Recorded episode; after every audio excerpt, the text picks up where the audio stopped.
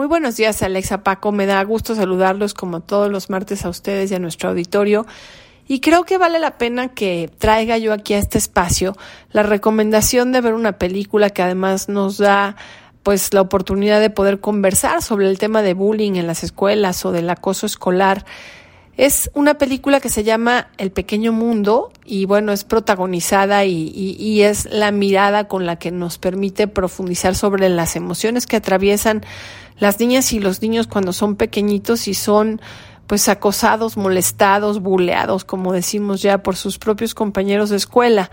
La película nos muestra cómo Nora, que es una niña pequeñita que acaba de empezar a la pues a llegar, va llegando a la primaria, descubre que su hermano mayor, Abel, eh, a quien ella además se aferra, con quien se siente segura, de quien no se quiere despegar los primeros días de clase, pues es acosado. Y ella obviamente pues duda entre eh, reaccionar o no, acusar a los compañeros que molestan a su hermano con los profesores, avisarle al padre. Y bueno, pues este terrible conflicto de lealtad la lleva a ella a, estar en un permanente dilema.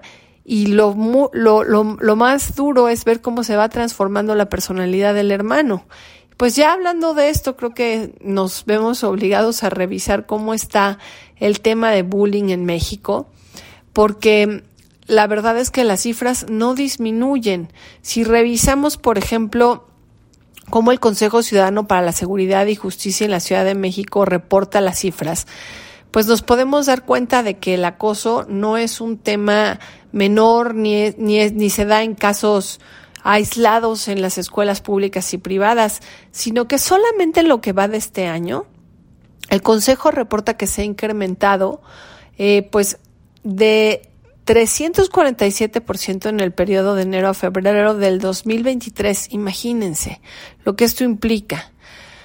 Este consejo tiene una línea telefónica y también tiene un WhatsApp mediante el cual va recibiendo denuncias de bullying que pues vienen en general de todo el país pero por eso es importante como el propio Consejo da nota de que en donde más se concentra este tipo de agresión entre los niños y las niñas en las escuelas es en la Ciudad de México. Podemos ver que el primer bimestre el Consejo recibió, del, del 2022 del año pasado, el Consejo recibió 17 reportes y en el mismo periodo, es decir, en el primer bimestre del 2023, ya recibió 76. Imagínense este aumento y obviamente pensemos en aquellas niñas y niños que no conocen esta línea de denuncia y que no saben cómo reaccionar.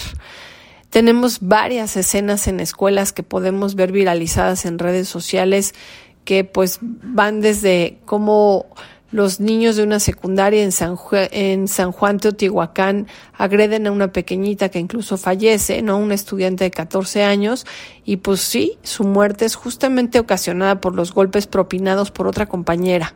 Creo que es un tema sobre el que tenemos que tener reflexión, acción y sobre todo pedir que haya políticas públicas que pues inhiban, que prevengan este tipo de acciones en las escuelas públicas y privadas.